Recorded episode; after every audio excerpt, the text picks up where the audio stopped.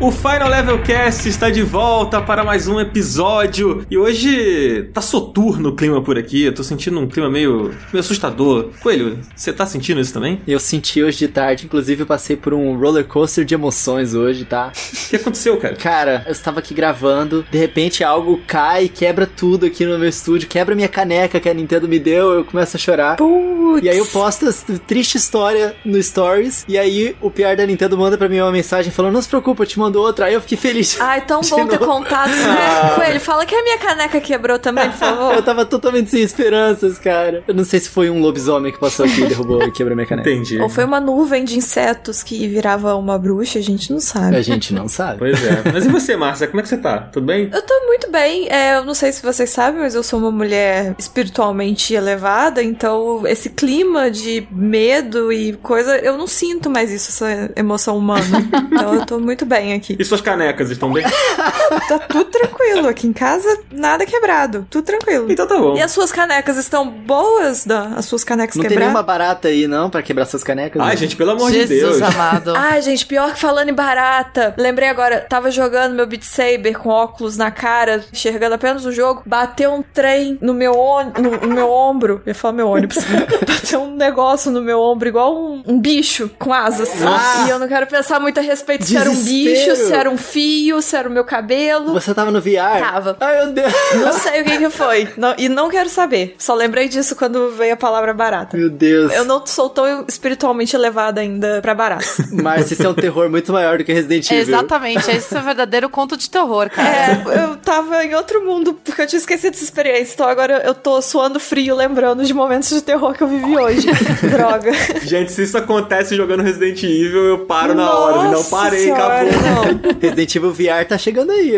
Dá- Deus me livre, pelo amor de Deus. Mas, gente, hoje a gente vai falar sobre Resident Evil Village, né? O retorno aí dessa franquia super amada, super clássica. Continuação da história do Ethan, personagem aí. E pra conversar com a gente, esse personagem aí, né? Eu já tô aqui falando o que, eu acho do Ethan, né? Mas aí. tá bom. Mas aí, pra conversar com a gente, né? Já falou aí, já deu o ar da graça. Bárbara Gutierrez, pela primeira vez aqui no Final Level Cast. Muito bem-vinda. Palminhas, por favor. Como é que você tá, Bárbara? Oi, gente. Eu tô ótima. Depois desse convite maravilhoso, tanta gente bonita aqui junto conversando. Nossa, maravilhosa. Ai, para. para, para. Conta pra gente, além de jogando Resident Evil, o que, que você tem feito? Como é que tá a sua rotina? Como é que tá sendo seus trampos? Fala um pouquinho pra gente de você. Eu, além de jogar esse novo Resident Evil Village, né, eu também tô fazendo bastante terapia pra lidar com as coisas do Resident Evil, porque eu tenho muito medo, gente. Eu sou cagona demais pra jogo de terror. Brincadeiras à parte, eu tô trabalhando em conteúdo próprio meu mesmo nas minhas redes sociais, focando bastante em outros projetos. Então, recentemente eu fui anunciada como embaixadora de uma marca de remédio e também eu sou colunista de um site, um portal de notícias. Pode falar, pode Ah, falar. pode? É, ah, fiquei então muito show. curioso. Eu, eu fiquei achando que era embargo não, aqui. é, você tá em casa, eu tô achando também. Não, não, é que sei lá, né, É, ela gente? Vai que falou não e eu pode. Lembrei a marca. Aí eu fiz, ah, não, pera, então não é surpresa.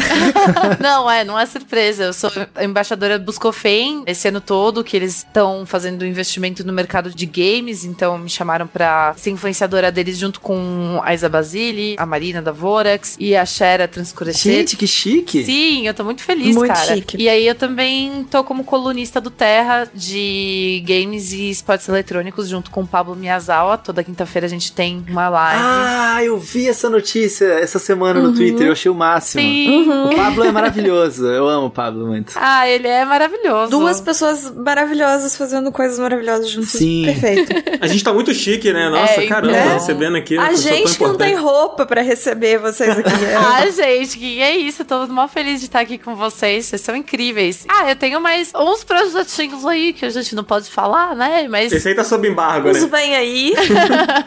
é, esses estão em NDA, Non-Disclosure Agreement. Muito bom, cara. Muito feliz que você tá fazendo muitas coisas legais e parabéns pelos projetos. E muito bem-vindo aqui ao Final Level Cast pra falar sobre esse jogo incrível, né, Coelho? É, exatamente. Tô muito animado pra esse papo de hoje. Resident Evil me surpreendeu bastante. E, galera, já que vocês estão participantes lá no nosso grupo do Telegram, eu quero convidar quem ainda não está lá pra chegar junto e conversar com a gente sobre Resident Evil e sobre outras coisinhas, assim como as perguntas, né? No último episódio Vocês mandaram as perguntas pra gente lá pro Final Level Cast Responde e o link do nosso Telegram está sempre aqui na descrição do episódio, né, Márcia? Exatamente. Algumas pessoas parecem que têm dúvidas, é na descrição do episódio, não na descrição geral. Então, só clicar, entrar no grupo, ser feliz com a gente, diversas pessoas maravilhosas lá interagindo e falando de videogame o dia inteiro, é muito legal. Exatamente, gente. E o grupo tá aberto aí pra todo mundo, inclusive pra Bárbara, se quiser, muito bem-vinda, né? Nós também Ah, já estamos lá. quero. Vamos fofocar lá no Telegram, gente. Bora, bora, bora. Ah, rolar altas fofocas. Recomendo. Exatamente. Gente, antes da gente partir pro nosso papo do Resident Evil, a gente tá sempre alertando aqui a galera que tá escutando a gente sobre os cuidados, né, em relação à pandemia, né, gente? A gente sabe que as pessoas já estão começando a ser vacinadas, que bom, né, que parte da população tá sendo vacinada, mas a pandemia continua. Então, se protejam, usem máscara, passa álcool na mão, faz a higienização certa, toma cuidado, né, coelho? Porque quando a gente se cuida, a gente tá cuidando das pessoas que a gente ama, né, cara? Exatamente. Muita gente acha que ah, a gente tem que se cuidar pra gente não ficar doente. Na verdade, é muito mais a gente não adoecer mais ninguém que está em volta da gente, né? Exatamente. Até antes da gente descobrir. Então, ó, máscara PFF2, tem lá pffparatodos.com.br. Procurem também lá no Twitter, tem todas as informações, no Instagram também, PFF para todos. Eu tô usando, eu acho super confortável. Eu acho melhor de respirar nela do que nas Ah, máscaras de pano que ficam entrando na boca, sabe? Ela é durinha pra Pra frente. gente que usa óculos ou é narigudo,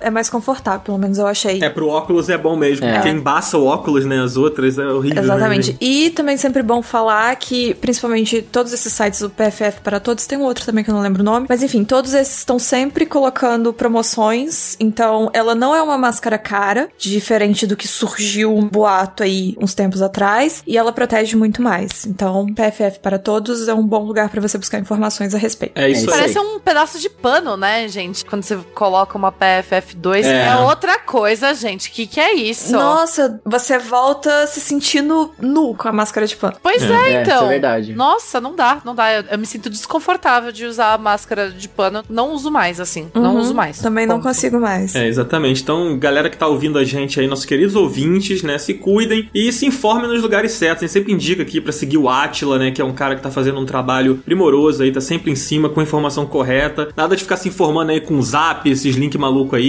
Então entra lá no. PFF para todos, siga as pessoas certas e se cuidem, pelo amor de Deus, gente. Se cuida que a pandemia não acabou. E vai acabar. Fio de esperança. Exatamente. Agora bora pro Bora, papo? bora. Bora pro papo, bora pra Resident Evil, que essa pandemia do Resident Evil é legal, né? Porque é no videogame, essa aí pode.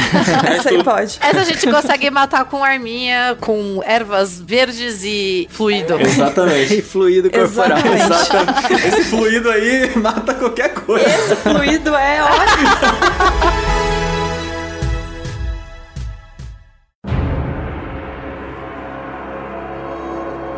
Falando em fluido, né? Que regenera qualquer coisa. Desde lá do Resident Evil 7, esse meme do fluido é maravilhoso, Cara, né? que puxada de bloco maravilhosa. É muito bom, cara. Mas outra coisa que regenera e que volta é Resident Evil. Que tal? Gostou Olha dessa? só. Coelho. Gostei, gostei. Parabéns. Respeitei. Parabéns. Eu gostei. Eu achei incrível. Que mente. Que homem. Resident Evil está de volta agora com Resident Evil 8, né? O novo jogo da franquia que continua o legado do 7 lá em primeira pessoa, né? Virou uma polêmica no 7, mas eu acho que agora todo mundo já se acostumou porque os jogos são realmente excelentes, né? Dan, conta pra gente, cara, do que que se trata exatamente. É, ele é o Resident Evil Village, né, mas ele é o oitavo jogo aí da linha principal da franquia. E ele segue o Resident Evil 7 e ele se encaixa na timeline do Resident Evil geral, assim. Então essa é uma dúvida que muitas pessoas me perguntaram. Alguns amigos que não jogaram os últimos Resident Evil vieram falar, pô, mas a gente tem que jogar todos e tal. Cara, tem que jogar, não necessariamente, mas ele tá na timeline ali. Então ele não é um spin-off, sabe? Ele realmente é um Resident Evil principal. Mas falando sobre o jogo, mais uma vez, eu acho que o Resident Evil se transforma ali, né? Se reinventa. E ele segue a história do 7, que já foi um jogo bastante ousado, como o Coelho falou, né? Um jogo que mudou pra primeira pessoa, trouxe de volta aquele climão de terror, e, né? e Tudo mais. E ele continua a história do Ethan, que é aquele cara comum que vive uma experiência É terrível. o cara mais azarado do mundo. É o Liam Neeson dos videogames. Eu tô segurando essa frase tem muito tempo, mas é isso. Gente, olha, não só nunca vi uma pessoa levar tão a sério a parte de persistência, sabe? De, assim, uma pessoa que, que aguenta tudo pela família. É esse cara. Bota tudo nisso. Não. Bota tudo. É. O cara, ele é tipo o Lineu da grande família, só que nos videogames, assim, né? Nos jogos de terror, assim. Meu Deus! É, se o não conseguir colar a mão dele com um líquido, por que não, né? Não só a mão, como o tecido. Exatamente. Não, Olha. o rasgo ali. A mão. Só eu achava que tava vendo aquilo. Eu falei, gente, até. a mão ser colada com um fluido que não se explica exatamente o que é, ou eu perdi esse momento, tudo bem, eu aceitei. Isso daí não me incomodou, isso daí eu achei super plausível. Agora, o tecido, aí eu já falei, isso daí não tá muito verossímil. Aí eu fiquei incomodada. Cara, eu adoro essa pegada meio galhofa que Resident Evil tem, algumas coisas assim, A né? graça eu acho que é essa. Você gosta disso, Márcia? Então, eu nunca joguei nenhum Resident Evil. Tá aí, eu vou ser a pessoa com a experiência que vai poder responder todas as perguntas de precisa jogar os outros? Então eu sou essa pessoa que vai dar esse ponto de vista. Eu nunca tinha jogado, na minha cabeça era um jogo extremamente de terror e sério e tal. E quando eu comecei a jogar esse, eu tive alguns momentos que eu simplesmente aceitei o que tava acontecendo e achei engraçado. Porque eu realmente não esperava ser assim. E eu acho que isso é muito legal agora que eu terminei. E eu sei, né, que isso existe. Eu achei isso muito interessante. Porque é meio que aquela sensação de você estar assistindo um filme de terror que é legal porque o sangue é exagerado e é ruim. E as situações são meio burras. Enfim, é essa graça, assim. Dá medo do mesmo jeito, mas tem essa parte que é engraçada. Porque ele se leva a sério fazendo umas bobeiras dessa. E eu acho muito legal. Essa coisa da galhofa que o Coelho falou é uma coisa que tem bastante no set também, né? Pra quem jogou o set, né? Pra quem tá ouvindo a gente, tem isso no jogo. Ele no início ele é muito terror, não sei o quê, mas tem um momento que vira uma chave e que é inseto gigante, é não sei o quê, é, sabe? Ele começa a virar uma coisa muito louca. O Ethan perde a mão, aí cola a mão, aí parece que a mão tá grampeada no braço e tá funcionando, sabe? O que aconteceu, sabe? Então, ele abraça bastante isso, né, Bárbara? Cara, eu acho que essa a grande sacada de Resident Evil, sabe? Porque quando você começa a levar muito a sério o negócio, fica talvez too much. Eu gostei muito de toda essa reinvenção que a Capcom trouxe na franquia desde o sétimo. Ele é o único que realmente dá uma boa liga ao oitavo. Se você se sente incomodado de jogar alguma coisa e não entender uma referenciazinha ou outra, talvez você tenha que jogar o 7 pra entender as coisas mesmo, pra entender principalmente o Ethan, que é também o protagonista do 7 e tem a Mia, que é a mulher dele, né, que aparece no 7, etc. Mas Resident Evil sempre teve esse too much, que sempre foi representado principalmente nos vilões da série, que tem toda aquela coisa grotesca que quando esconde algo e aí quando abre é aquele corpo enorme, monstruoso, que você pensa, tá, mas esse cara escondeu tudo isso com esse jaleco? Sabe?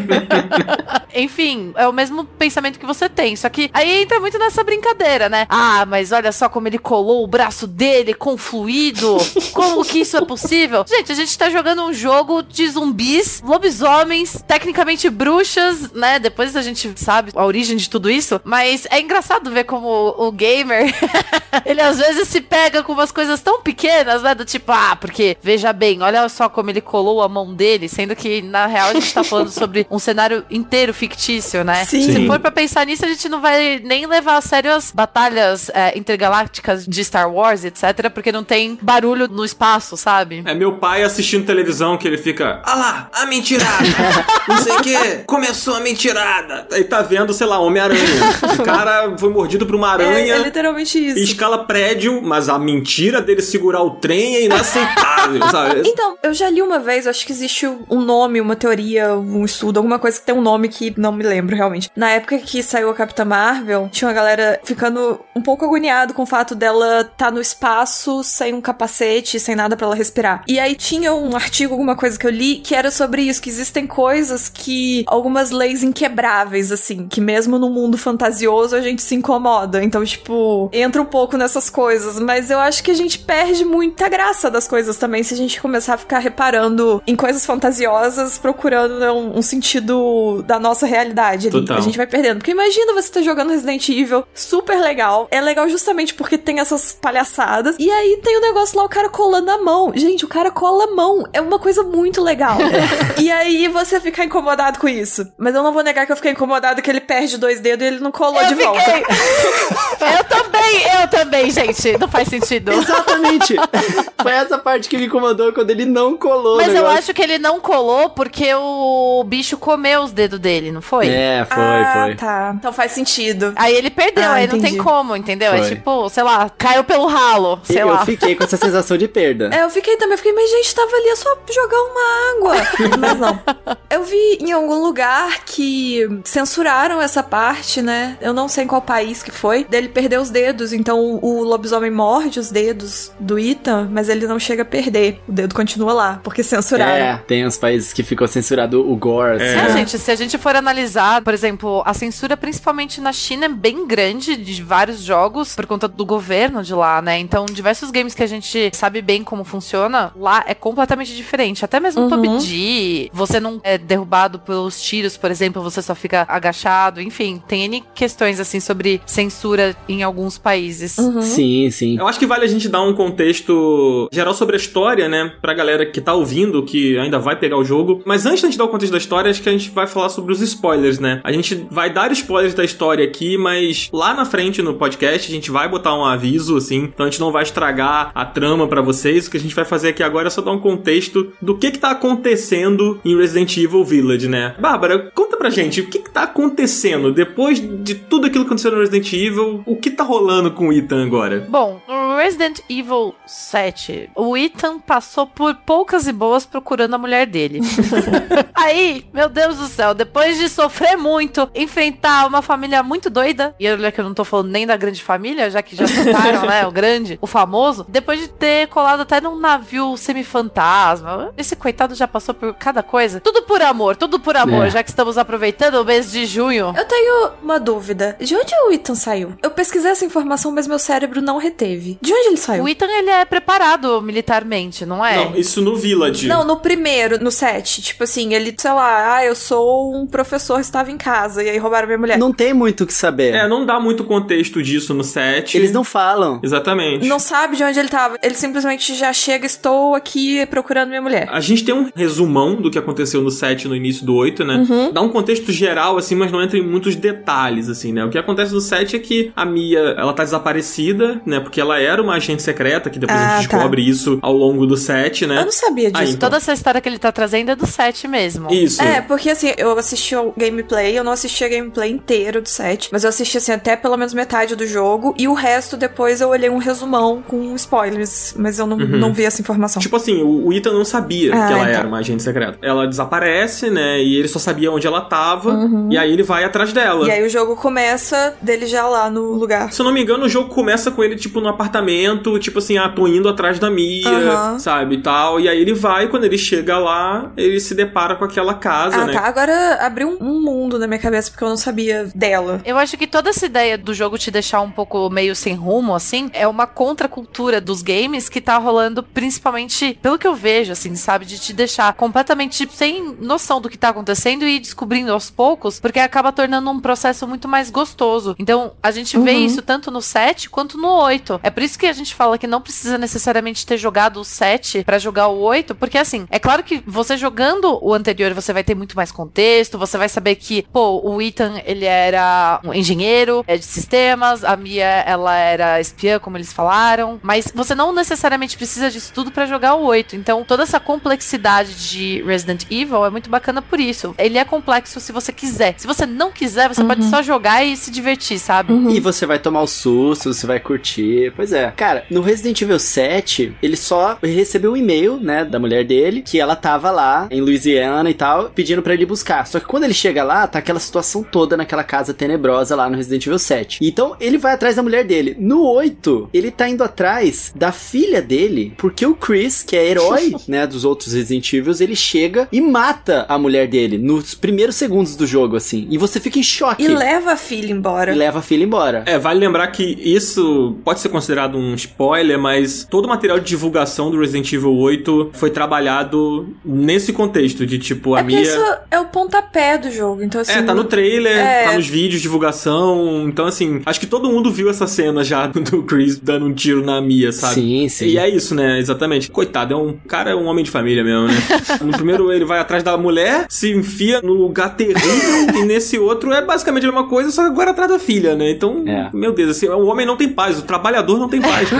Gente, só que tem outra diferença grande do 7 pro 8. Agora, não em termos de história e em termos de setting e tal, mas caramba, o visual do 8 é incrível, né? Eu joguei o- os dois no PlayStation 4, né? Na verdade, o 7 eu joguei por streaming no Switch, mas antes eu tinha jogado no PlayStation 4. O 8, sério, no meu PS4zinho Slim aqui, tava sentindo como se eu tivesse feito o upgrade pra próxima geração. Parece que a assim. gente já tem um PS5. A gente pode ter um gostinho. Eu tive essa sensação em alguns momentos também, que eu já tava com PS5. Você jogou onde, Bárbara? Eu joguei no PC e, gente, pô, é, quer dizer, eu posso falar palavrão aqui? Claro, vontade. Ah, tá. à vontade.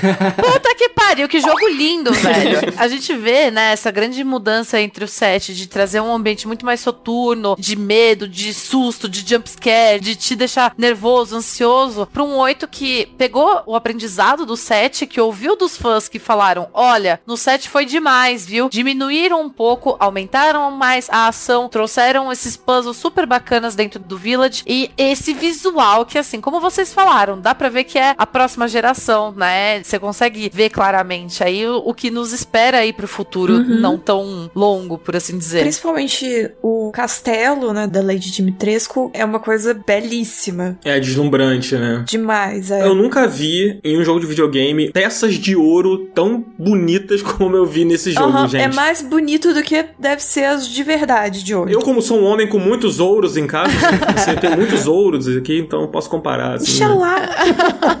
Gente, toda vez que eu ia quebrar os vasos do castelo da Dimitrescu, eu ficava tipo, nossa senhora, imagina o custo disso, menina. Você tem amor ao dinheiro. é, mas tudo bem que eles eram nobres, então é isso, dinheiro ao povo. Exatamente, é reparação histórica. Exato.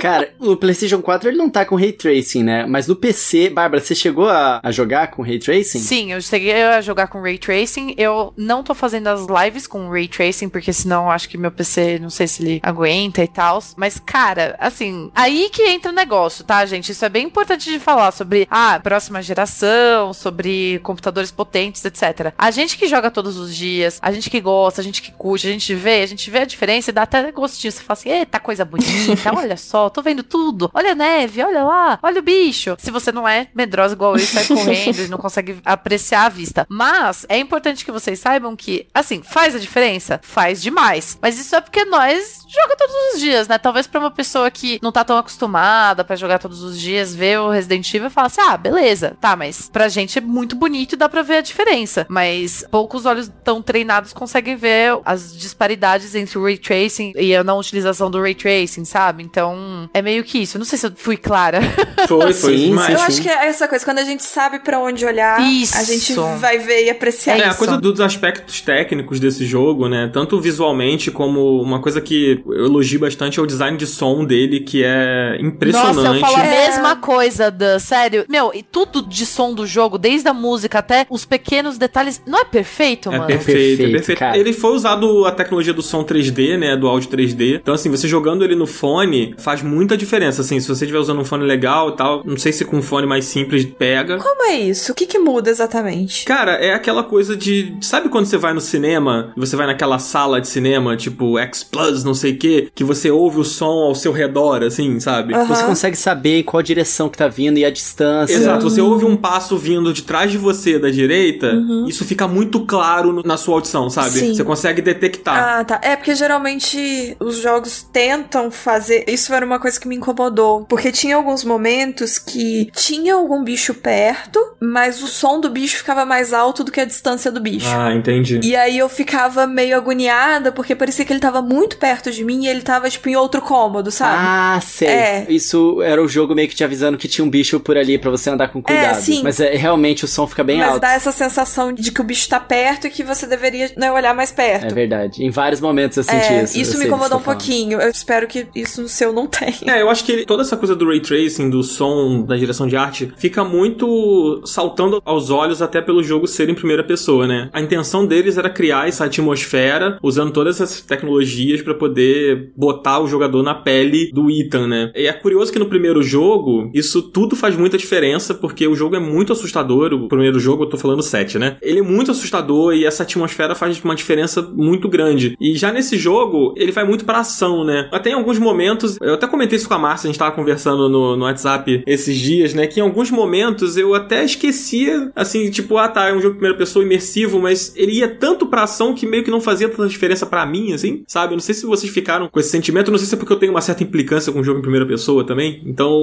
não sei se vocês sentiram isso, assim. Eu sou muito cagona, né, pra jogo de terror, gente. Eu sou ridícula, tipo, mesmo, assim. É, então, a todo momento, como a Marcia falou sobre o bicho, eu acho que eles fazem isso de propósito, Só pra pode, te deixar só nervoso. E vários momentos do jogo, você vê que não só os sons, mas também as sombras, o que se mexe, eles Ah. fazem de propósito pra assustar a gente, sendo que Sim. não é, entendeu? Ai, gente, A sua é. sombra, você, tipo, dá uma viradinha, tipo, só com o mouse e ele fazer barulho. É tipo de propósito. Uhum. Eu fico, por que faz isso comigo? É o famoso, odiei, nota 10. Bah, o tanto que eu não me assustei com a minha própria sombra no Sim, jogo. mas gente, esse é, o, esse é o pior susto, porque você se assusta e você se sente um idiota logo em seguida. Porque você fala assim, meu Deus, eu me assustei com uma coisa que não era pra me assustar. É horrível. Eu acho que esse é o pior tipo É. de susto. Ou então quando você tá, tipo, tudo bem em silêncio, você só ouve, tipo, barulhinho que a madeira Uhum. faz. Aí de repente você ouve, tipo, um zumbi do nada. Olha, eu queria muito falar que, apesar de ser um- uma franquia que ficou conhecida por ser jogos de zumbi, eu ficava extremamente puta quando aparecia um zumbi nesse jogo. É, e não era zumbi, né? Era mais ou menos, né? Ele saía de dentro da terra. É mais ou menos, é. Eu ficava muito nervosa. Era o bicho que mais me irritava nesse jogo. Eu ficava muito agoniada com isso. Nossa, gente, pra vocês terem ideia do quão zoado eu sou com jogo de terror, eu estou passando. Aliás, agora na final eu não vou passar com ajuda, porque o último chefão também eu não passei. Foi um contrato nosso. Mas eu tive um coach particular durante as lives pra passar de Gente. Resident Evil, do tanto que eu ficava nervosa, ansiosa. Tipo, sério, foi difícil. Eu pausava cada segundo, assim. Então, entendo você, amiga. Eu joguei o jogo todo com a minha namorada do lado, mas não é porque eu fico com medo de jogar sozinho, não, tá? Aham, tá bom. Você finge que é verdade, eu finge que acredito. Eu quero fazer um merchan aqui, que eu estou vendendo o meu curso online de como transcender e não sentir mais medo com jogos de terror, porque eu joguei sozinha. Como? Me ensina. Teach me, master. Compre meu curso. Mas eu joguei sozinha e eu já tem algum tempo que eu consigo fazer isso. Eu consigo controlar o meu emocional. Quero mandar um beijo aí pro jogo Celeste, que eu tenho certeza que é o responsável por isso. Mas eu consigo já controlar meu emocional. Então, medo, medo, eu só senti em uma parte em específica, que é a parte que eles. Das bonecas. É, que eles sentaram a mão. Quem não sentiu medo naquilo tá morto Ah, por essa dentro. parte das bonecas é irado. Então, assim, eu não cheguei a sentir medo, senti uma agonia. mas, tirando disso, eu joguei bem tranquila. Bem tranquila. Eu tava real esperando ficar muito nervosa, mas eu joguei muito tranquilo. Os zumbis eram os únicos que me irritavam um pouco porque eles surgiam meio do nada. Então, você ainda levava uns sustos, assim. Mas eu fui bem tranquila, gente. Eu tô, assim, até agora sem acreditar. Compre meu curso. É como o Muse já diria, né? Dead Inside. Gente. Olha, eu sou uma pessoa que eu tenho muito medo de jogos de terror. Já falei isso aqui um milhão de vezes. Eu sou péssimo. 7 eu joguei todo me tremendo. E eu não senti que esse jogo é tão terror assim. Ele, Não. eu acho que a ambientação dele é muito bem feita. Mas fora essa parte que a gente até pode falar um pouco mais dela mais pra frente, das bonecas e tal. Quero muito, quero muito falar sobre todas as áreas do jogo, que são geniais. Essa é a melhor parte. Eu sinto que ele te arma tanto, ele te coloca tanto numa situação assim de ação que chega um momento do jogo que você nem lembra mais que ele é um jogo de terror, assim, sabe? Não sei se vocês ficaram com essa sensação. Eu tive a sensação que o terror dele tá mais dentro da nossa cabeça do que no jogo em si, sabe? Uhum. É essa coisa de ficou todo mundo, é um jogo de terror, é um jogo de terror, você vai sentir medo, vai ficar agoniado, não sei o que, não sei o que lá. Que aí você já começa a jogar meio travado de, meu Deus, eu vou ficar com medo, eu vou levar susto. Então eu, eu senti que é mais uma coisa dentro da cabeça da gente do que de fato o jogo trazendo elementos pra gente sentir todo esse medo e todo esse terror. Claro que tem alguns momentos, sim, que a sensação de ser perseguido, de saber que tem alguma coisa à sua espreita pra te pegar, enfim, essas coisas, claro que dão medo mesmo, dão um nervoso, mas eu senti que isso que o Dan falou, ele tá tão focado na ação em alguns momentos que tinha alguns momentos que vinham meio que hordas de inimigos que eu não sentia que era era um jogo de terror, eu sentia como um, sei lá, um jogo qualquer de ação. E mais pro final, no último nível, principalmente, eu perdi completamente o sentimento de que era um jogo que era para eu ter um pouco de medo. Em alguns momentos, eu simplesmente andava pelo mapa muito tranquila, como se eu encontrasse um inimigo igual eu encontro um inimigo em qualquer jogo, assim. Eu não sentia que uhum. era um, uma coisa meio aterrorizante. Então, eu quero falar um pouquinho sobre isso. Manda bala. Eu acho que Resident Evil percebeu, depois do Resident Evil 4, que eles estavam ficando grandes demais pro nicho de terror e suspense. Então eles começaram a se diversificar. No sentido do Resident Evil 4, ele é bem mais um jogo tenso de horda, perseguição, sobrevivência do que um jogo assustador, certo? Eu acho que esse Resident Evil 8, ele teve uma combinação perfeita de vários desses elementos, né, do medo pelo assustador mesmo, tipo, coisas meio demoníacas assim, do medo pela perseguição e da tensão por causa dos inimigos te ficando em volta de você e você tem que sobreviver. E ele vai espaçando esses momentos ao longo da sua jogatina, num loop mesmo, né? Então, em todas as áreas do jogo vai ter uma hora que vai ser um pouco mais silenciosa para você ficar meio cabreiro. Aí depois dessa área vai vir uma parada que às vezes vai te dar um susto. Aí depois daquilo ele te dá um tempo para respirar. Aí tipo, você explora, pega item, não tem nada acontecendo. Aí dali a pouco vem alguma parada que vai te perseguir. Basicamente todas as áreas, exceto a área das bonecas lá, é assim, pega bastante de Outlast, né, naquela pegada e tal. Outlast e PT. Isso que eu falar. IPT, isso que eu ia falar. muito, muito mesmo. É verdade. É muito mais PT do que o outro, né, amiga? O Outlast tem uma partezinha, assim, é aquela coisa de você não poder atacar. É de esconder no armário, né? É, Isso, é. No dia que eu joguei, eu fui a primeira a jogar da galera aqui do Final Level. E aí, o Dan ainda não tinha jogado com ele também, não. E eu tava assim, meu Deus, eu quero contar pra alguém disso que eu experienciei. e assim, é um momento muito legal. É uma das melhores experiências de jogo. Parece que foi proposital, é, né? não, foi muito, muito bom. Assim, eu ainda tenho em mim essa coisa de que eu fui cagona por muitos anos. Então, mesmo eu ainda tendo isso, apesar de hoje em dia eu sou uma mulher nova, que transcendeu, etc. Esse foi o momento que eu fiquei agoniada. Eu provavelmente, se fosse uns anos atrás, teria morrido de medo. Mas é aquela coisa que você joga, é horrível, e no final é amei. Igual a Bárbara falou. Horrível, amei. 10. então, essa parte, assim, perfeita. Eu não quero falar muito sobre pra não estragar pra galera, porque realmente é muito bom. É, meu, essa parte das bonecas, enfim, é um momento muito interessante do jogo. E eu acho que a grande pegada do Resident Evil Village é justamente fazer toda essa junção, esse mix de coisas diferentes que vocês falaram. Porque é isso que acaba trazendo o interessante. Se antes, né, inicialmente a gente tava falando sobre games que tinham que ficar numa mesma jogabilidade por questão de tamanho do game, a questão da potência do console em si, hoje em dia a gente não precisa ficar mais apenas em um tipo de gênero quando a gente tá jogando um jogo, ainda mais um jogo AAA grande, Uhum. que é diretamente da Capcom, tá ligado? Não é à toa que diversos outros jogos que eles têm se consagrado também em dar essa distorção de gênero, porque a grande sacada de Resident Evil Village é isso, é trazer numa parte do castelo um tipo de jogabilidade. No momento do peixe, né? Uhum. Outra coisa. As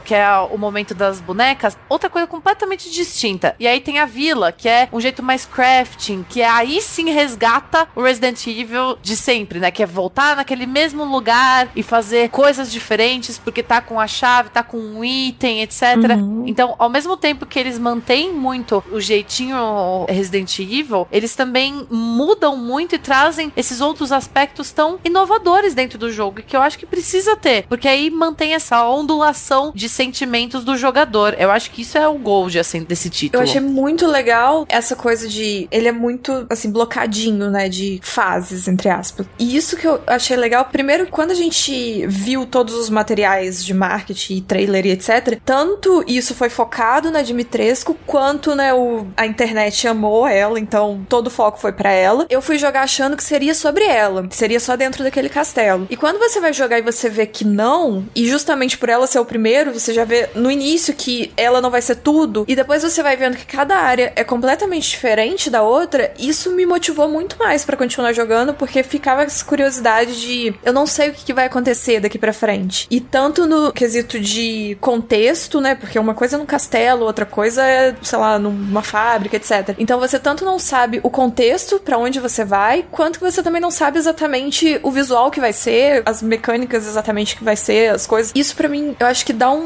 quê no jogo, uma coisa que ele não fica tedioso em nenhum momento. É sempre legal. É. E até a vila, que é uma coisa que você volta o tempo todo, ela tá sempre mudando. Então você vai pra não sei onde, volta pra vila. E a vila continua interessante, apesar de você estar sempre na vila. Isso eu acho muito interessante que eles fizeram. É, o pacing do jogo é ótimo. Eu acho que isso que a Bárbara falou, né, e que a Márcia falou sobre ser blocado é muito interessante. E eu acho que ele traz muitas referências da franquia Resident Evil pra ele, né? Além dele beber diretamente do próprio Resident Evil 7, né, ele mantém a perspectiva em primeira pessoa, ele tem um quê de sobrevivência ali, um pouco menos do que no, no 7, mas ele tem. E ele traz muito do Resident Evil 4, né? Quem jogou Resident Evil 4, assim, Total. de cara, quando você chega na vila, primeira vez... Até eu que não joguei. É, e, e que tem aquela cena, aquele momento, bem no início do jogo, em que você é atacado por vários lobisomens, né? E, e você fica meio preso ali, e você tem que esperar acontecer alguma coisa pra você poder sair, né? Acontece exatamente a mesma coisa no Resident Evil 4, né? Quem tá ouvindo a gente e jogou Resident Evil 4 tem uma situação que é muito parecida, assim. Que é bem no começo do jogo também. É bem no começo do jogo também. Então, cara, quem jogou, quem lembra, e assim, tem muita gente que é fã de Resident Evil e que adora o 4, né? Eu sei que tem uma galera que não gosta, mas eu não gosto de vocês, gente, porque, pelo amor de Deus, gente, Resident Evil 4 é muito bom. É muito bom Brincadeira, mesmo. gente, eu gosto de vocês sim, tá? Não fiquem com raiva de mim, não me cancelem, por favor. mas, cara, na hora, quando eu vi aquela situação, eu falei, cara, isso é Resident Evil 4. Na hora, sabe assim? E ao longo do jogo você vai vendo várias coisas que lembram Resident Evil 4, sabe? Essa parte do Sim. da parte da água, do peixe, também é Resident Evil 4, sabe? O lance do O barquinho, barquinho, né? nossa, são muitas referências, assim. E a principal delas, né, pra mim, é o Duke, o personagem que é o vendedor. Eu amo ele. Ai, gente, maravilhoso, maravilhoso. Amo ele. E ele faz uma referência. Ele faz, cara, no início do jogo, né? Ele. É. O Are You Buying? Aí ele brinca depois falando: Ah, isso é só uma coisa de um antigo conhecido. É, um um antigo amigo meu falava isso, alguma coisa assim, né? É. What are you buying? É, Eu joguei dublado. Não sei se vocês jogaram dublado ou em inglês. É, eu né? joguei porque eu queria ver qual era a dublagem do primeiro Resident Evil dublado em português. Ai, gente, eu joguei em inglês. Maravilhosa, porque tem mesmo que dar apoio à dublagem brasileira, que inclusive foi um marco aqui pro Brasil, né, gente? Uhum. Foi um momento muito importante, cara. Sim, e olha, tá sensacional, assim. tá é- muito boa. Eu sou muito chata com dublagem. Eu também sou chato, gente. Eu também sou. E essa do Resident Evil, pra mim, é a definitiva, assim. Porque é engraçado, porque por mais que a nossa dublagem seja muito boa, mesmo quando a gente não acha tão boa, eu sempre prefiro o áudio original porque me soa mais como de fato planejaram a coisa de ser. Aham. E aí, às vezes, na dublagem você tem, né, um cast de atores, e aí você escolhe quem acha que funciona melhor, e nem sempre é tão parecido com o original. Enfim, isso me incomodava. Mas na do Resident Evil do 8, ele tá aquela dublagem que pra mim é original. Tudo encaixa perfeitamente. Não tem nada que te dá aquela coisa destoando que você fala, opa, peraí, isso aqui tá dublado, não é o, o original. Eu não tive nenhum momento disso vendo dublado. Gente, agora que eu lembrei aqui, na verdade eu não joguei ele legendado, hein? Eu joguei ele dublado. É que eu tô tão acostumada a jogar jogo. Tá vendo como que ele tá tão bom, a dublagem? Que você Caralho, nem. Não mano. tem esses momentos que te dão um sacode. Peraí, isso aqui tá sendo dublado. É, Gente. é muito bem feita, gente. Parabéns aí a galera que Uhum. fez esse trampo finíssimo. Ficou muito bom. E a voz do Duke, do vendedor, ela é incrível, né? Ótima. Ele é meio debochado. É o mesmo dublador É. do que faz o Peter Griffin do Uma Família na Pesada. Ah, é? É, Caraca. é o mesmo dublador. Ele é engraçado, a interpretação é, é ótima. E ele é um personagem à parte, né? O Duke, muito carismático, que ao mesmo tempo que ele faz a referência ao vendedor do Resident Evil 4, que é aquele cara que tá em todo lugar de forma extremamente aleatória, tá aquele cara ali, tipo, vendendo um negócio. Aquele casacão enorme abrindo, né? Cheio das coisas. É. Uma coisa que eu amava fazer, que a gente tava falando da parte cômica do jogo, no castelo, a, vampirona me perseguindo. Aí tinha hora que eu falava assim, ah, eu não quero ser perseguida agora. Aí eu saía correndo e entrava na salinha do Duque. E pronto, Ela acabou. é seguro, né? Ela sumia. É a área de diplomacia, tá ligado? É tipo onde você gasta dinheiro e tal, então. Tem coisas que o capitalismo Exatamente. não aceita. Que é matar clientes. Eu tenho a impressão de que existe um romance ali entre o Duke e a Dimitrescu, assim. Não, Por quê? para. Não, acho peraí, que não. Agora Não, não, não, não, Você gente, está olha. matando o sonho de milhares de pessoas, falando que ela tem um romance com alguém, sendo que a gente imagina que ela tem um romance com a gente. Maravilhoso. É isso! Por isso é que doeu isso, mas tanto é essa sobre declaração. isso. Tá bom, tá bom, beleza. Fui refutado Ela aqui. tem um romance comigo! Amigo! Eu não sei do que, que o Dan tá falando.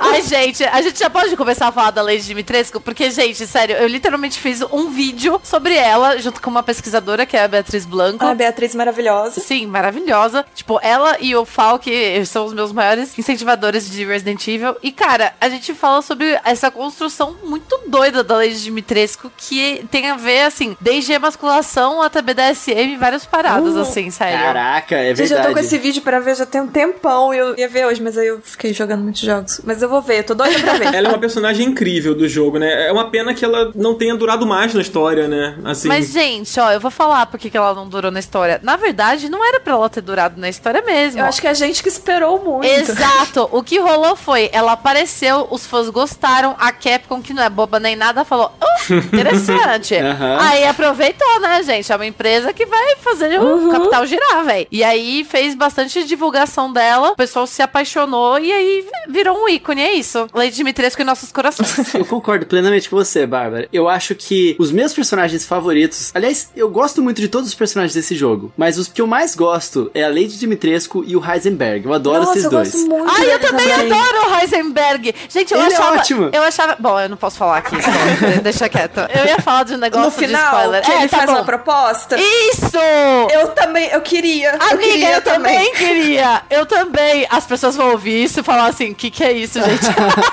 Elas vão saber o que é quando elas jogarem ou verem alguém jogando. Vamos contar, não, no final, na sessão de spoiler aqui do Isso, a episódio, gente, comenta fala, a gente isso. dá uma visão e a gente fala. Mas eu queria, eu queria Eu tô aqui sim. ouvindo com um sorriso no rosto, Eu gente. também. Tô amando, eu tô amando isso. Continua.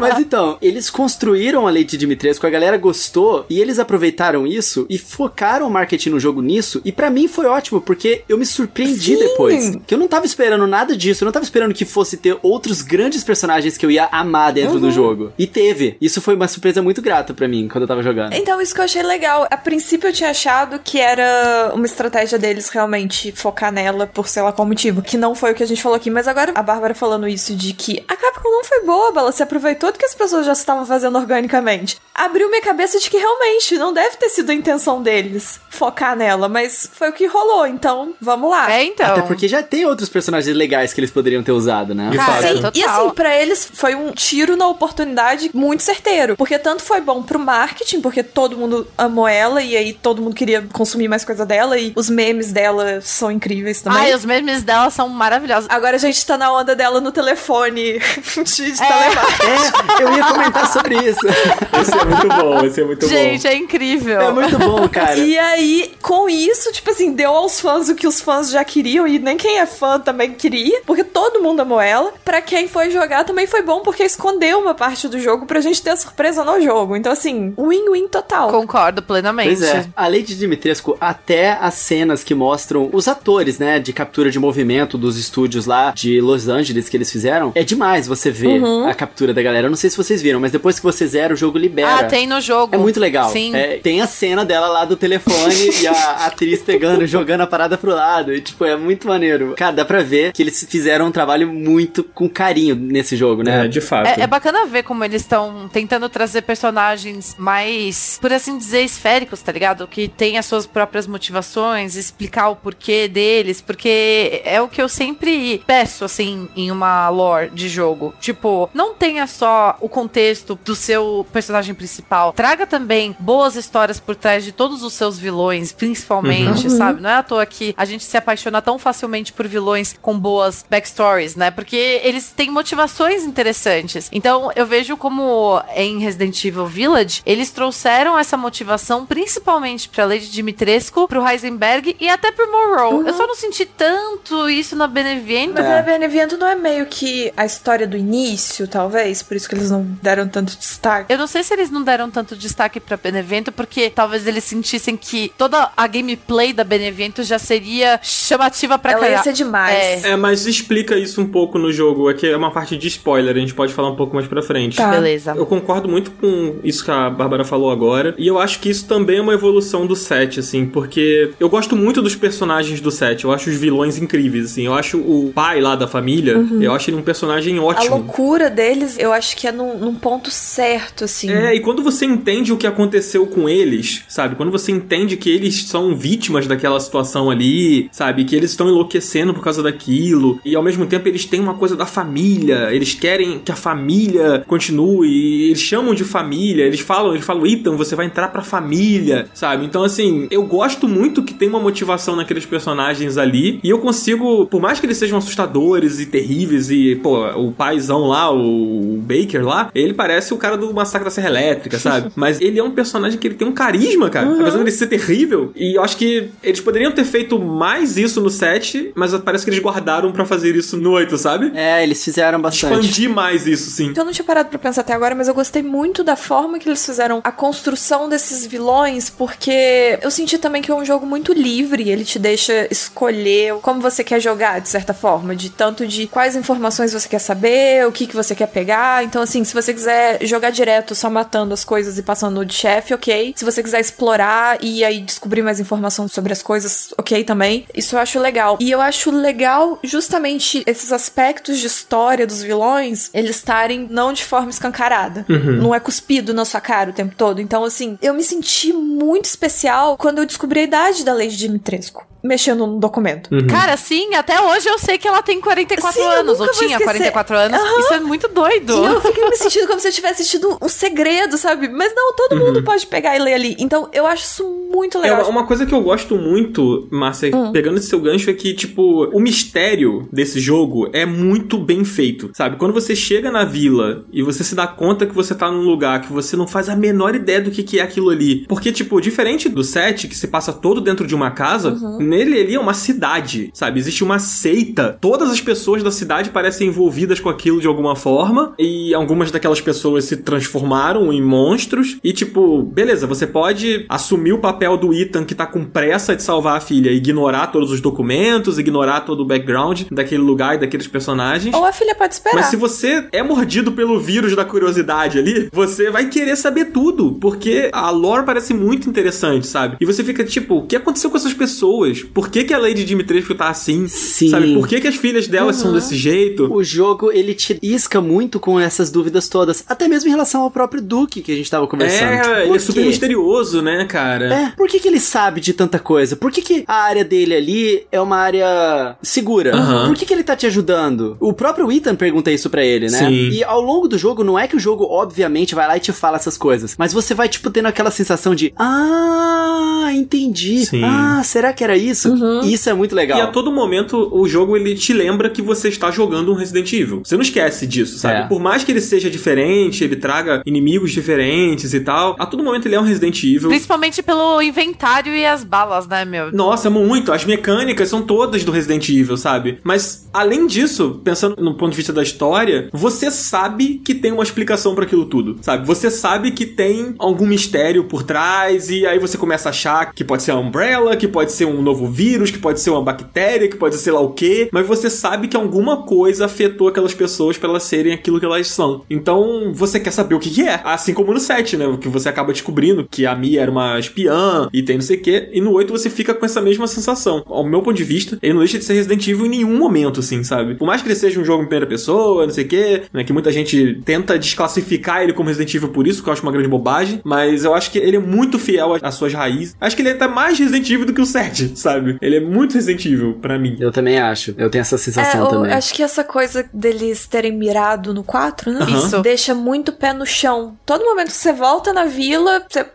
é Resident Evil. Assim, estou falando isso do papel da pessoa que não jogou todos, mas eu acho que justamente por eu não ter jogado e eu reconhecer isso, mesmo sem ter de fato jogado todos os Resident Evil, eu acho que isso é uma prova de que realmente é muito palpável essa referência, essa lembrança o tempo todo. Total. E uma coisa que eu acho que é importante também da gente levantar é: tem gente que tenta desqualificar esse Village como um Resident Evil. Mas, gente, vamos falar a real. O que necessariamente para vocês determina um jogo como um jogo ou não, cara, quem decide isso, desculpa falar desse jeito, mas é a Capcom. E os fãs. E quando a gente fala os fãs, é porque a gente fala também a questão de consumo. Quantas pessoas compram, porque isso faz diferença no mês a mês da empresa. Uhum. Isso faz a diferença se a empresa vai investir num outro título ou não. Se a empresa vai ter uma equipe de roteiristas boa o suficiente para dar uma contextualização ferrenha de personagens, como aconteceu nesse, para ter uma equipe boa também na parte de gráficos, para ter um puta de um jogo bonito como a gente teve. Então, eu acho que essa reformulação de Resident Evil que aconteceu no 7 e que ainda está se ajeitando, tomando sua forma no 8, porque teve mudança assim do 7 pro 8, essa mudança de ambientação, de tirar tantos jump scares, de colocar mais ação, enfim, mas ainda permanecer em primeira pessoa é ótimo. A gente tá vendo a evolução muito positiva da franquia de Resident Evil de uma maneira que a Capcom fez para atrair novos fãs e manter os antigos jogadores também. Eu, pelo menos, gostei e eu acho que muita gente que já é fã também do joguinho tá lá mantendo sua carteirinha de fã. Eu vi pouca gente. Aliás, eu acho que eu não vi ninguém reclamando. Geralmente, quando é uma reclamação generalizada, a gente O vê. que eu vi muita gente reclamando e que eu até faço coro é na parte da fábrica. Que a gente pode até entrar em mais detalhes daqui a pouquinho. Porque é muito chata. Eu acho ele muito arrastado, muito longo, sabe? Ah, não achei não. Tem muito bicho aquela merda lá. É. Aqueles bichos enormes, com aqueles negócios. É. Aí você tem que correr. Nossa, eu acabei com a minha munição lá. Minhas primeiras mortes no jogo foram lá. Lá eu me perdi muito. Teve um dia que eu peguei pra jogar que foi um dia de, de jogo perdido. Porque eu fiquei andando em círculos e eu não achava de jeito nenhum. Eu só conseguia achar olhando no YouTube alguém jogando, porque eu realmente me perdi completamente. É pra parecer meio que um grande labirinto, né? É um labirintão. labirinto, É, não sei. E aí tem uma parte que você aciona a energia e aí uns portões fecham. E aí você tem que ir pra não sei onde. E eu fiquei, gente, pra onde eu tenho que ir? E aí foi assim, uma hora pelo menos rodando. Dos inimigos, não liguei muito, porque eu optei de jogar esse jogo no fácil. Eu já cheguei numa fase da minha vida que eu não tenho mais idade pra ficar morrendo em jogo. Então eu jogo no- tudo no fácil. Certíssima. Eu tenho uma preguiça de Ah, tá gente que certo. fica falando, ai, não, porque tem que jogar Não. difícil. Eu jogo no médio, mas, tipo, cada um, cada um, É, meu. exatamente. Eu jogo no fácil porque, assim, a parte dos jogos em geral que mais me interessa é a história e saber o que, que aconteceu. Mesmo que não Exato. seja em questão de história. Tipo assim, ver como são os cenários, ver qual que é a progressão, as mecânicas, isso me interessa mais do que a satisfação de matar um inimigo difícil. Eu tenho preguiça disso, então eu jogo no fácil. E aí, esses bichos lá da fábrica, eu jogava uma bomba e dava um tiro e morria. Então, pra mim, tava ótimo. Então, assim, essa parte que eu realmente vi as pessoas reclamando que não acharam muito legal, principalmente porque tinha muito desses bichos que tem um helicóptero na mão. e eles são um pouco chatos de matar, né? E aí eu falei, ah, que bom, porque eu pulei essa encheção de saco. Então, eu posso ser um contraponto um pouquinho? À vontade. Eu joguei no médio, eu senti essa dificuldade toda, só que eu não enfrentava eles, eu saía correndo. É correndo. ah, eu tenho uma coisa que eu quero comentar, não sobre essa parte, mas termina aí com ele. Inclusive, nessa parte, eu acho que foi uma, uma das partes que mais me pegou e um dos meus medos. Eu já falei aqui no Final Level Cast que eu tenho bastante medo daquele jogo Alien Isolation, porque eu tenho uma sensação de ser perseguido que me pega muito intensamente. E essa parte foi a parte do jogo que trouxe essa sensação pra cima de mim. É, eu também senti mais isso do que no castelo. É, a Lady Dimitrescu, você controla, é, você sabe a velocidade que ela tem. Aham. Esses bichos são meio rápidos, eles dão um negócio pra frente aqui. E eles meio que aparecem do nada também, né? É, e dá uma sensação de E desespero. eles explodem as coisas e passam por algumas gradezinhas Uhum, também. Nossa, verdade. sim, sim. Essa parte me passou muito isso. E aí eu saía correndo desses bichos, cara. A famosa técnica de sair vazado. Eu não saí correndo, mas é porque eu sabia que eu ia ter que voltar nos lugares. Porque o Resident Evil é isso, né? É sempre sobre isso, é. É, o backtracking o tempo todo. Então o que eu pensava era assim, mano, se eu deixar esse bicho vivo aqui, quando eu voltar, eu tenho certeza que ele vai estar atrás da porta me esperando. Ele vai ter se multiplicado. E eu vou ter que voltar do checkpoint, sabe? Mas aí é uma forma diferente de pensar, né? Assim, acho que dá pra você passar batido Gente, também. eu usei a técnica de sair vazado em uma parte que você desbloqueia um- uma chave e aí você pode voltar pra pegar um negócio, etc, etc. Que tem os tesouros. É na fábrica, é isso? Não, era depois da casa das bonecas. Quando você sai de lá, você desbloqueia um lugar, que aí você pega um item, que aí você coloca em outro lugar e aí abre um negócio, que é um tesouro. E aí eu fui toda feliz voltar pra pegar o tesouro e a primeira vez que você passa nesse lugar, você não consegue abrir a coisa porque você não tem o item. Eu já até sei qual é a parte que você tá falando. É, então. E aí, quando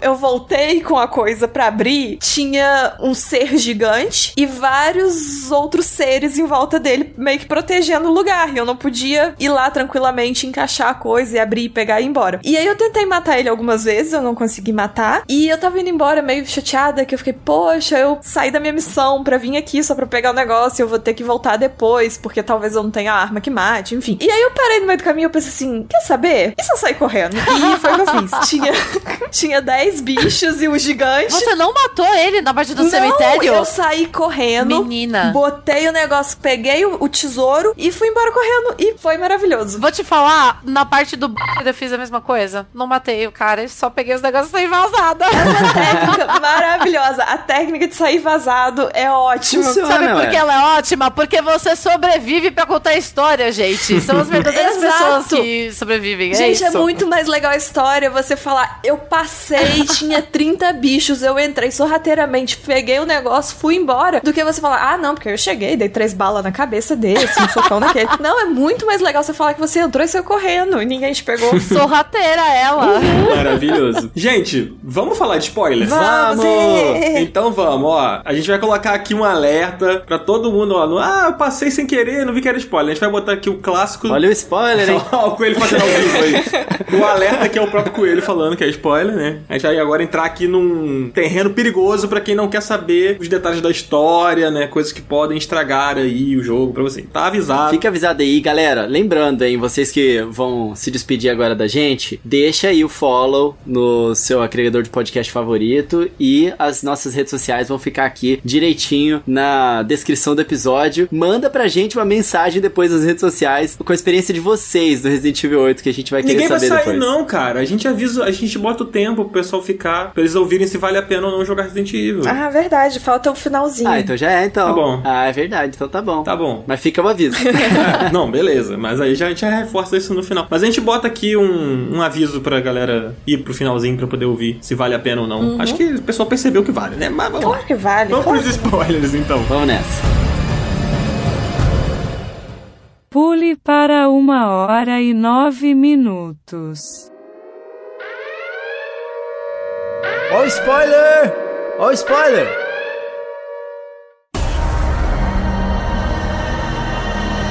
Posso falar? Posso dar um spoiler? Lá vai. Tô doido pra dar um spoiler. Manda. Gente, todo mundo morre. é isso. Não, nem todo mundo morre, vai. Não, é, mais ou Ah, menos, Mais vai. ou menos. Eu diria que o quê? 70% morre? Ah, os personagens que estão dentro do jogo, eles ficam dentro do jogo, realmente.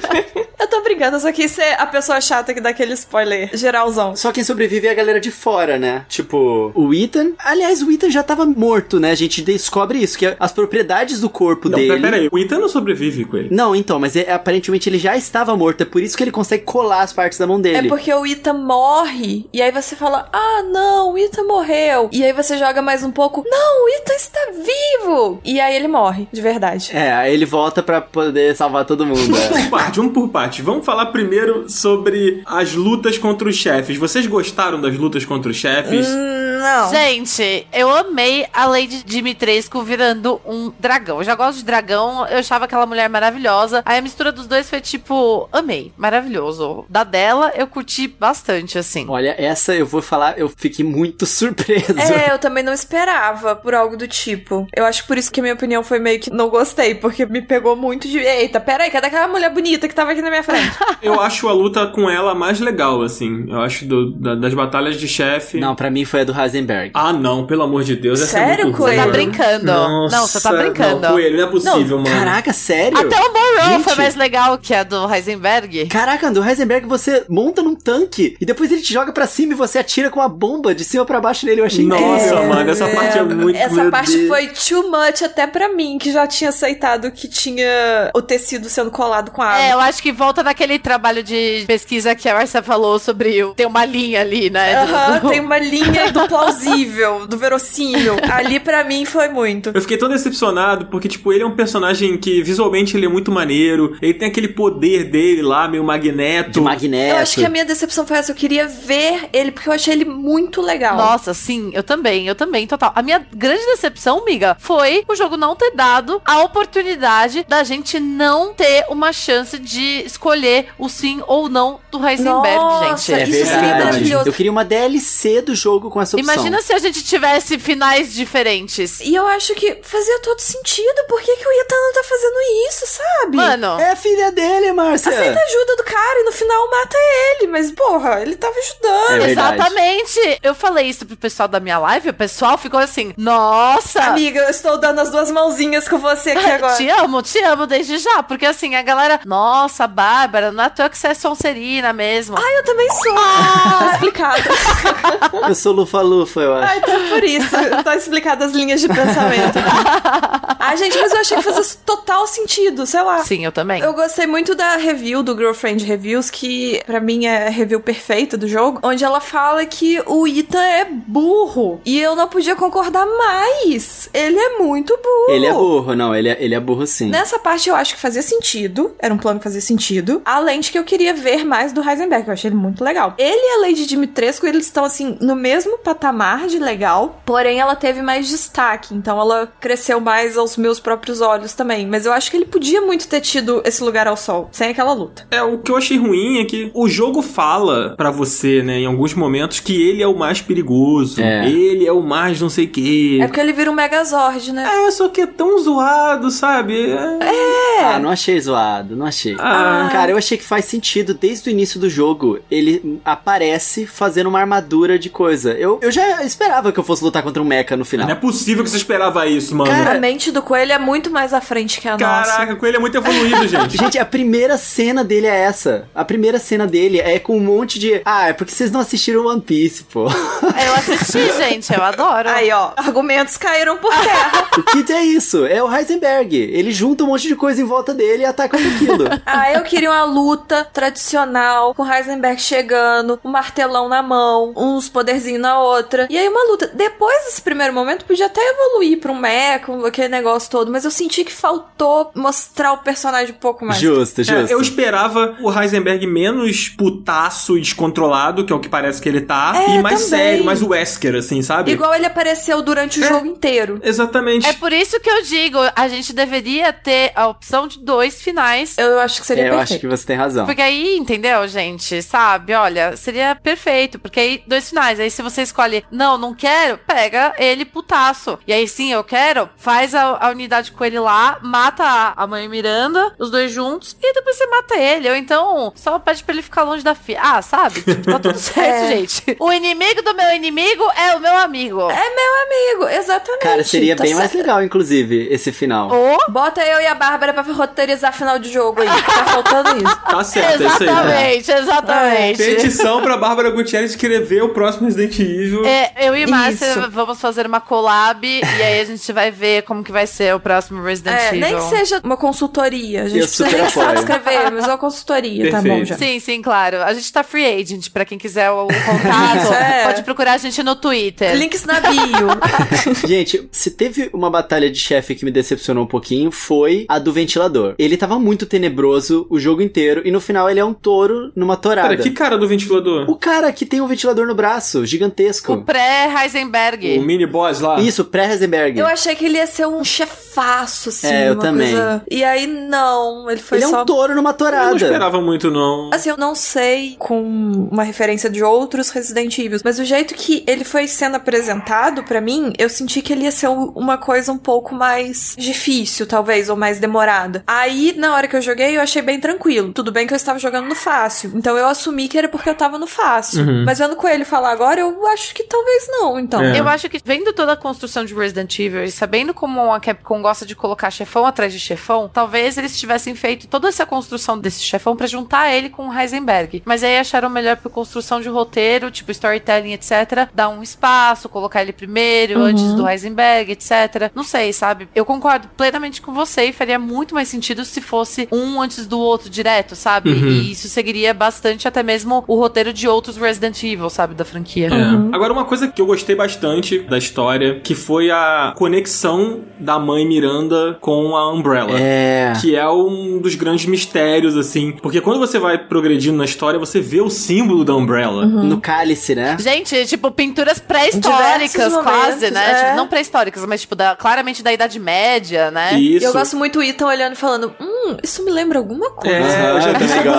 O que será? Aham. Muito bom. Nesses momentos você se sente realmente no personagem. É. E eu achei muito legal a forma como eles conectaram, né? Porque, na verdade, a mãe Miranda, ela acabou inspirando os criadores da Umbrella por conta da coisa da manipulação do vírus, de fazer as mutações com as pessoas, né? Porque ela tinha a motivação de trazer a filha de volta, né? Então, isso é muito legal. Eu adorei essa conexão. Aliás, eu acho essa sequência que você tá controlando o Chris, que é quando você chega naquele laboratório dela e aí as coisas começam a se encaixar e aí você encontra a Mia e não sei o que. Tudo isso acontece ao mesmo tempo. Eu acho essa uma das melhores partes do jogo, assim. É um turbilhão de informação sendo jogada em você. Bom, eu tava, né, me recuperando daquela luta horrível contra o Heisenberg aí que o Coelho gostou.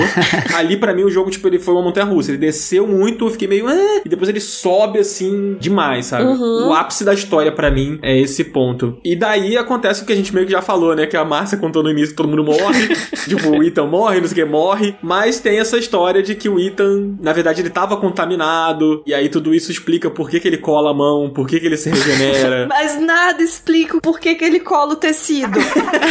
nada explica. é, isso é verdade. É porque o tecido também tava contaminado com mofo. É. Ah, tá. Ele tá usando essa jaqueta tem cinco anos. É o mesmo casaco? Não, né? Não é o mesmo. A roupa é parte dele já.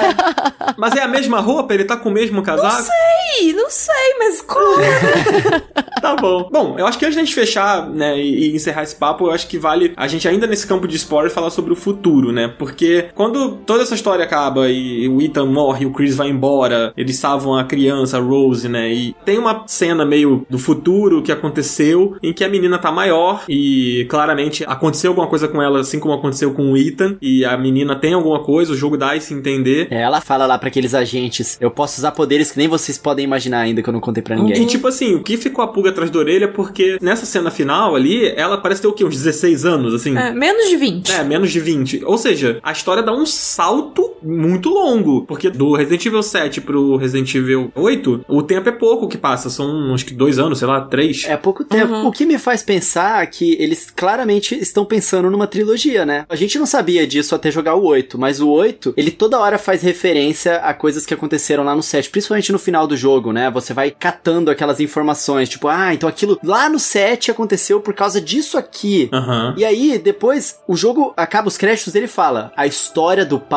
acabou, né? Aí você fala, pô, então a próxima história vai ser da filha? Aí toda a conexão, né? Tipo, quando o Chris tá no helicóptero no final do jogo e ele começa a falar da Umbrella, tipo assim, que os caras eles mandaram, os soldados que eles tinham mandado pra aquela operação não eram soldados, eles eram zumbis, eles eram uma arma biológica. Aí o cara fala, putz, então a presidência tá usando a arma biológica. Sim. Que eles enviaram para essa missão. Aí você fala, caraca, então no próximo jogo a gente vai ver toda a parte corporativa e política de tudo isso que aconteceu e saber tudo que aconteceu de fato por trás. No 9, né? Já estou ansiosa. Eu fico curioso pelos outros personagens, sabe? Tipo, porque esse jogo, assim como o 7, ele traz o Chris Redfield, né? Que é o personagem que foi protagonista do primeiro Resident Evil e que atravessou a franquia até esse ponto da história. Tipo, em 20 anos, o Chris vai estar com quantos anos, cara? Quantos anos será que ele tem ali? É, pode Bom, crer. não sei, mas a, a idade tá fazendo bem pra ele, que ele ficou muito gostoso do.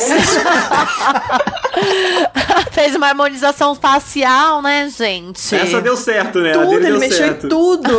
O Resident Evil 8, apenas gostosos. Até os lobisomens são gostosos. Então, assim, é só o que eu queria comentar. Uma coisa que vocês falaram que eu acho que é importante a gente pensar, é principalmente sobre a questão da Rose, é se ela consegue se conectar com outras pessoas por conta do mofo.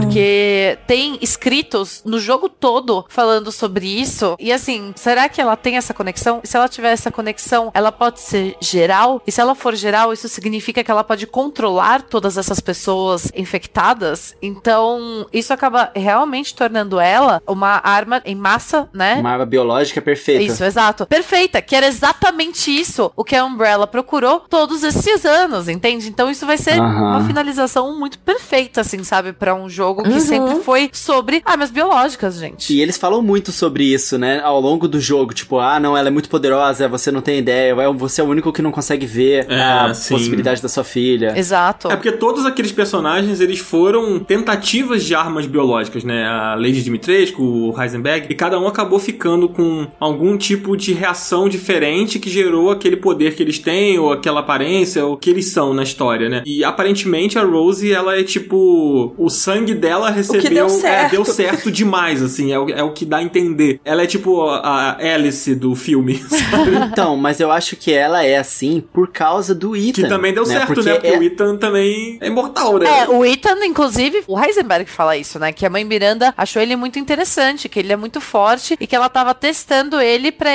ele se verdade. juntar à família. Sim, é por isso que o Duke ensina tudo pra ele, porque o Duke é parte de tudo isso. Caralho! Entendeu? Meu Deus!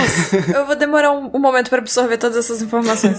Nossa, mano. Eu quero saber da galera que tá ouvindo a gente aí, cara. Vocês acham que é isso? Vocês acham que o Duke era um estrategista também ali, tava envolvido nesse plano? Porque isso não fica muito claro na história, não. Assim, tipo. Não, mas dá totalmente a entender. Não, É, nunca né? é explicado, né? Explícito É. sobre o Duque. Exatamente. É um mistério quem é o É, Duke. quem sabe o Duque não vai ser o, o foco do 9. Acabou a história do pai, agora é o Duque. É o Agora você joga com o Duke. Eu ia amar, cara. um jogo sobre gerenciamento de comércio. Isso é incrível. é tipo um Animal Crossing, só que numa vila macabra, sabe? Você é o Duke. Isso, aí você tem que negociar de abrir uma lojinha dentro de um castelo que tem uma mulher de 3 metros de altura. E ela falou, ok. Já quero esse spin-off. Enfim, eu acho que vai ser muito bom. É, você pega os vinhos com ela, entendeu? Os peixes com o cara lá, entendeu? É isso. aí, ó. Inclusive, Capcom, de nada, tá? Eu sei que vocês estão ouvindo aqui o Final Level Cast. Perfeito, perfeito. Fica aí as ideias. Já demos um novo jogo, assim. Não, a gente já, já deu tudo nas mãos da Capcom aqui. Tudo. É isso. Inclusive o meu coração pra Lady Dimitrescu. Fica aí, ó.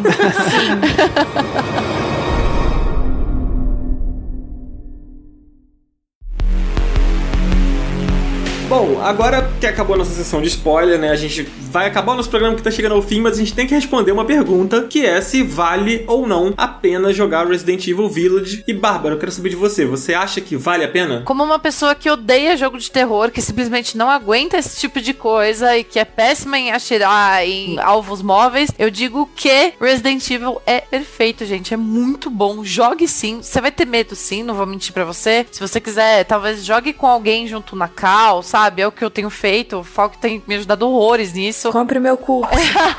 Faça live ou então compre o curso de Márcia. Para mais contatos, envie arroba Trostes no Twitter, no Instagram. Fazemos em três Por vezes. uma bagatela de apenas 1.500 reais, você pode adquirir o meu curso e não sentir mais medos em jogos, menos Outlast 2. Esse eu não consigo superar. De ainda. graça esse curso. Vale a pena, compra pra você e seus amigos. Perfeito. E você, gente? Coelho, Márcia? Pode ir, Márcia, conta aí. Precisa falar? eu amei real. Eu fui jogar com má vontade, porque eu achei que eu não ia gostar, não era meu tipo de coisa, etc. Então, veja aí o efeito disso mim. Tem uma hora e meia que eu tô aqui falando super bem e continuaria falando por mais muitas horas, porque realmente é muito legal. Cara, com certeza. Dava pra falar mais uma hora e meia, com certeza. Uhum. Cara, particularmente, eu vou falar o que, que aconteceu comigo. Eu jogo muitos jogos. Resident Evil 8 me deu um probleminha que eu tava passando mal, cara. Eu não tava conseguindo jogar ele direito. Só que eu tava gostando tanto do jogo que eu queria me esforçar. E a minha namorada, ela foi no médico e identificou que existe uma paradinha que a gente tem. É que tem um nome que eu esqueci. Sickness Motion, não é isso? Isso. Eu falei Sickness Motion, mas é Motion Sickness, viu, gente? É, esse mesmo. né? Eu achei o nome aqui, é cinetose o nome. Pra quem tem isso, gente, saibam que não é difícil você resolver isso, tá? Vão no médico e pega o seu remedinho e faça os tratamentos que é papo. E aí eu tomei o remedinho dela, cara, foi uma vez assim, aí eu acho que meu cérebro se acostumou com o jogo e depois eu só fui, assim. Eu amei. Tipo, se eu me prestei a jogar o jogo que tava me deixando passar mal, é porque tava valendo muito a pena, sabe? Eu amei esse jogo, de verdade, assim, do início ao fim. Foi uma experiência muito legal pra jogar junto com a minha namorada. Ela adorou também, ela, ela jogou em live também e tal. Então, assim, totalmente vale a pena. Maravilhoso. Eu acho que não tem nem mais o que eu falar, né? Pô, o cara tava passando mal, jogou o jogo e gostou mesmo assim. Então, é isso, gente. Joguem Resident Evil. O jogo que é tão bom que você se sente horrível jogando, mas você fala, nossa, não, vale a É pena. verdade. É assim, gente. Meu, aquela parte daquele. Bom, enfim, né? Já acabou o spoiler. É, não, spoiler. não, não. É, é. Não, não pode, não pode. Mas, nossa senhora, se depois de eu passar daquilo, medrosa do jeito que eu sou, e ainda falar pra vocês jogarem, é porque o negócio é bom, viu, gente? Vão, vão sem medo. Cara, eu acho que vale sim a pena. Acho que pra quem é fã de Resident Evil, ele faz muitas homenagens à franquia. Ele traz personagens, né, como o Chris, como o Vendedor, que são referências diretas à história do jogo e você vai gostar. E pra quem não é fã, como é o caso da Márcia, por exemplo, que não tinha jogado os outros, acho que a opinião da Márcia vale muito aqui, tem muito peso. Tô me sentindo importante agora. Tá vendo só? Tá? Obrigada, Ah, gente. você é importante, Mas amigo. você é, Márcia. Você é. Ai, gente, obrigada. É, E assim, eu faço coro ao que todos falaram aqui. Eu tenho algumas questões, assim, como eu falei, eu acho que eu não gosto tanto do fato de ser em primeira pessoa. Eu acho que ele, às vezes, ele deixa o terror um pouco de lado e às vezes vai muito pra ação. E eu acho que, às vezes, isso se perde um pouquinho ali, que eu acho que ele quer ser muito as duas coisas, sabe? Mas eu acho que isso não compromete o jogo, assim, a minha opinião. eu Acho que ele entrega uma coisa bem dosada, sabe? Ele tem seus momentos e tal, então acho que ele é um jogo que vale a pena. E, cara, se você gosta de Resident Evil, você tem que jogar. Eu vi pessoas que gostam de Resident Evil não querendo jogar, porque, ah, não, porque eu não gostei do 7, que tem nada a ver. Gente, supera isso aí. Supera que não tem o Leon no jogo,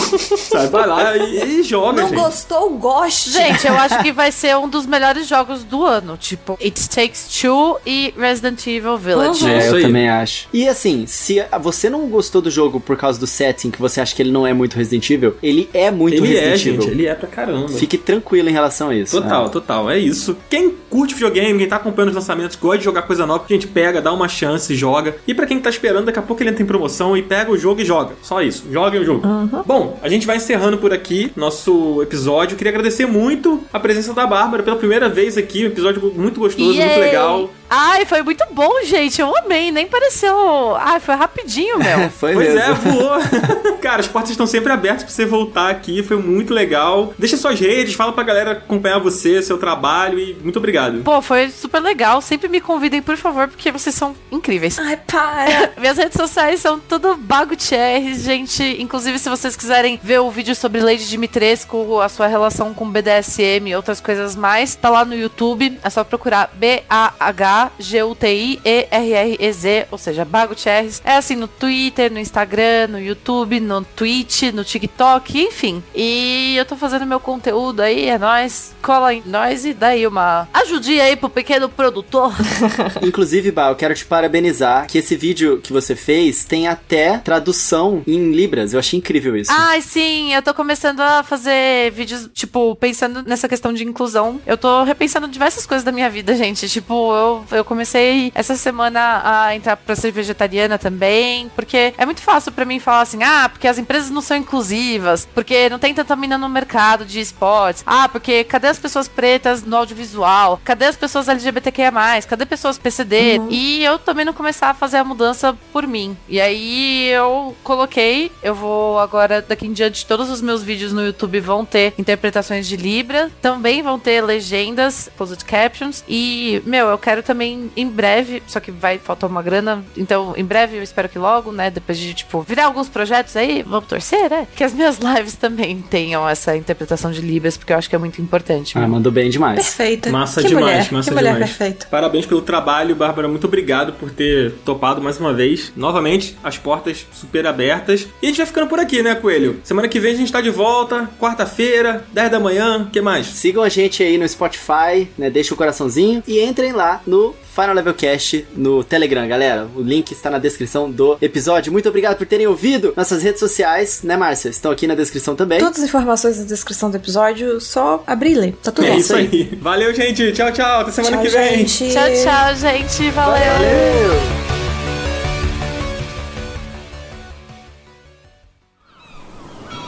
Este podcast foi editado pela Maremoto.